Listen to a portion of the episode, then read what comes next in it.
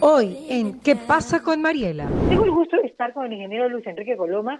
Luis Enrique, cuéntame este fondo, Fondo por Todos, a la cabeza Roque Sevilla. Es una iniciativa que, que nació de una idea de Roque Sevilla, él ha venido eh, impulsando la iniciativa, pero se han unido eh, importantes empresarios a lo largo del camino. Tenemos a varias de las principales empresas incorporadas al fondo y también la ciudadanía. Es importante que este es un fondo también de aporte ciudadano a través del sistema de crowdfunding, de aportes masivos que tenemos en nuestra página web. Estamos recibiendo también importantes aportes de la ciudadanía. Con el auspicio de Banco del Pacífico, Calipto, Centro Educativo Crear, Jellicar Fortigel, Interagua, Cuerpo de Bomberos de Guayaquil, Nature's Garden y Veris. Bueno, seguimos aquí en Radio Fuego 106.5. Gracias por estar con nosotros acá en la radio. Y recuerden que también nos escuchan en digital en www.marielatv.com y también en nuestra app de Radio Fuego para Android. Recuerden que estas entrevistas luego se suben en la noche al canal YouTube Mariela TV, donde ustedes también nos pueden volver a escuchar, y también a podcast, a Spotify, donde también pueden escucharlas, ¿ok?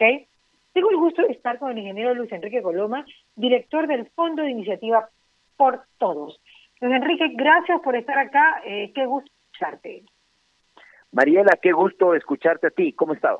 Muy bien, gracias a Dios bien, y pues eh, todavía, eh, no, no, no, o sea, no todavía, tenemos que tener en la cabeza que vamos a estar libres de COVID y bien aisladitos y bien protegidos cuando nos toque salir. Luis Enrique, cuéntame este fondo para todo, esta iniciativa, ¿no? Que ese fondo por todos, que lo hablaba ayer anoche con Ana María Molina, y me contaba que realmente están haciendo un trabajo y una labor muy, pero muy importante. A la cabeza, Roque Sevilla.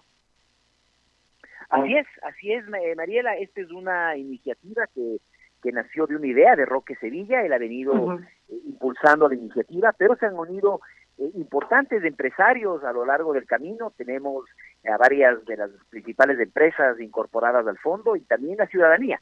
Es importante que este es un fondo también de aporte ciudadano a través del sistema de crowdfunding, de aportes masivos que tenemos en nuestra página web. Estamos recibiendo también importantes aportes de la ciudadanía. El fondo tiene la intención de ayudar a los más vulnerables en esta crisis Estamos trabajando en cuatro ejes. El primer eje es alimentos para sostener el aislamiento. El segundo eje que estamos trabajando es pruebas para detección del coronavirus. El tercer eje son centros respiratorios de triaje.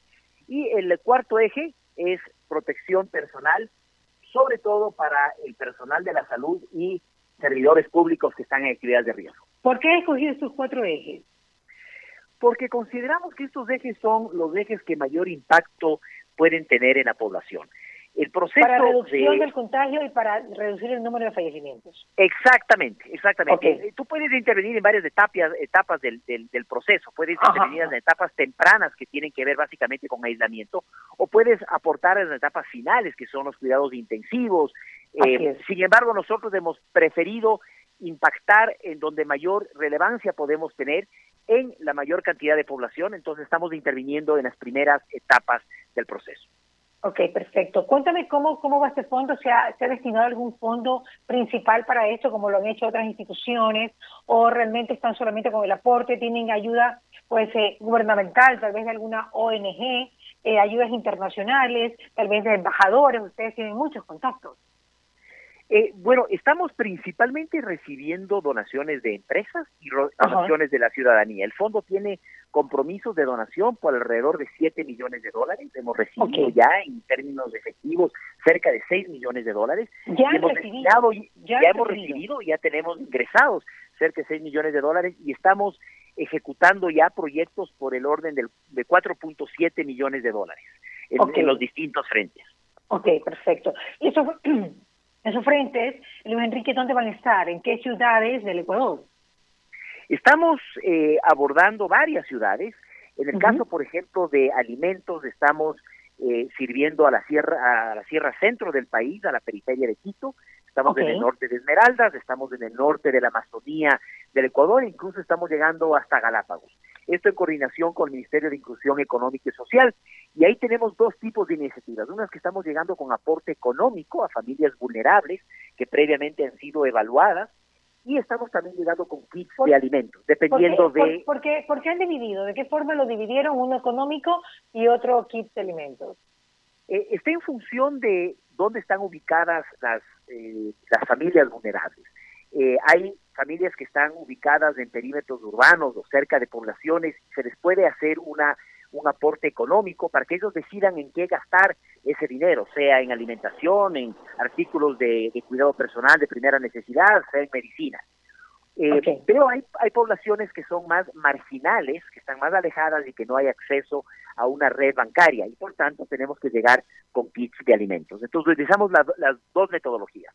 La metodología de cash lo estamos haciendo en asociación con algunas organizaciones no, no gubernamentales eh, internacionales de prestigio como CARE Ecuador, como Plan Internacional, como Chávez, que ya tienen esta metodología muy establecida. Ellos, tienen ellos son los más, los más bacanes para eso y tienen tantos años, ¿no? Así es.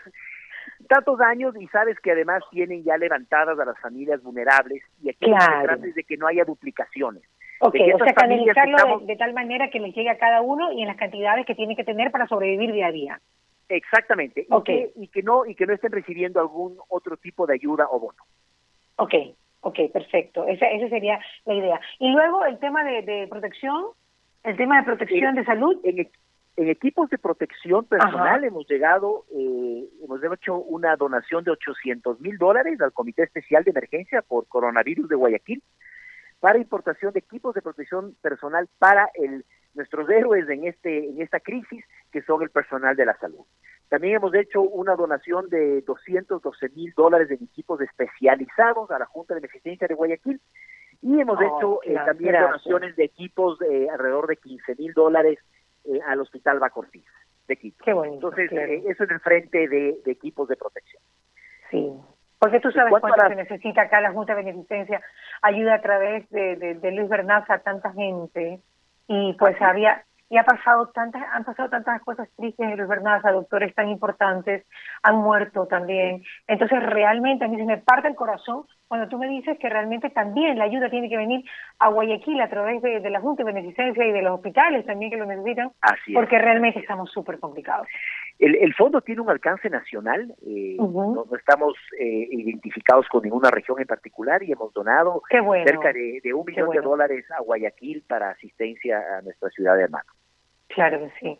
Mi querido Luis Enrique Coloma, gracias, gracias por, por, por darnos esta información. Sabemos que va a salir adelante, pero me gustaría que antes de finalizar la entrevista me digas dónde se puede donar, porque sabemos que pues este dinero que es donado eh, pues a, este proyecto que ustedes tienen, que se ve ya día a día, porque ustedes ya lo están dando, ya están produciendo en plata que entra y plata que le invierten, pues está en buenas manos, está en buenas manos. Cuénteme dónde se puede donar. Eh, solamente te aclaro que además del fondo está siendo administrado con el apoyo de Federal, de un fideicomiso independiente totalmente transparente y estamos auditados por Pricewaterhouse.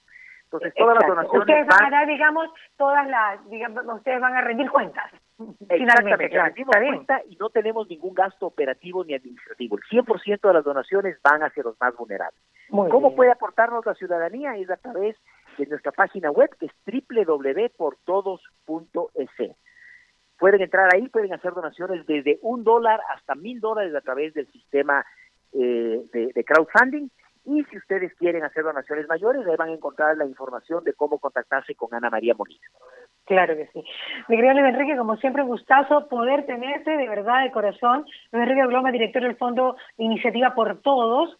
Y pues nada, estaremos conversando y me seguirás contando en los próximos días o próximas semanas cómo va y cómo van las entregas y realmente lo que estamos haciendo es luchando para que paren los contagios, para que paren los fallecimientos y que podamos vivir, volver otra vez, volver otra vez a, la lucha diaria que es maravillosa y que ahora le extrañamos, de la lucha del comercio, del empleo y tal, que es lo que queremos tener. Y por otro lado, sabes tú que la comunidad científica, hablando con el doctor Albuja ahora, pues también está trabajando arduamente para ese remedio, para esa medicina y para esa vacuna que parece está viniendo. Buenas noticias, Enrique.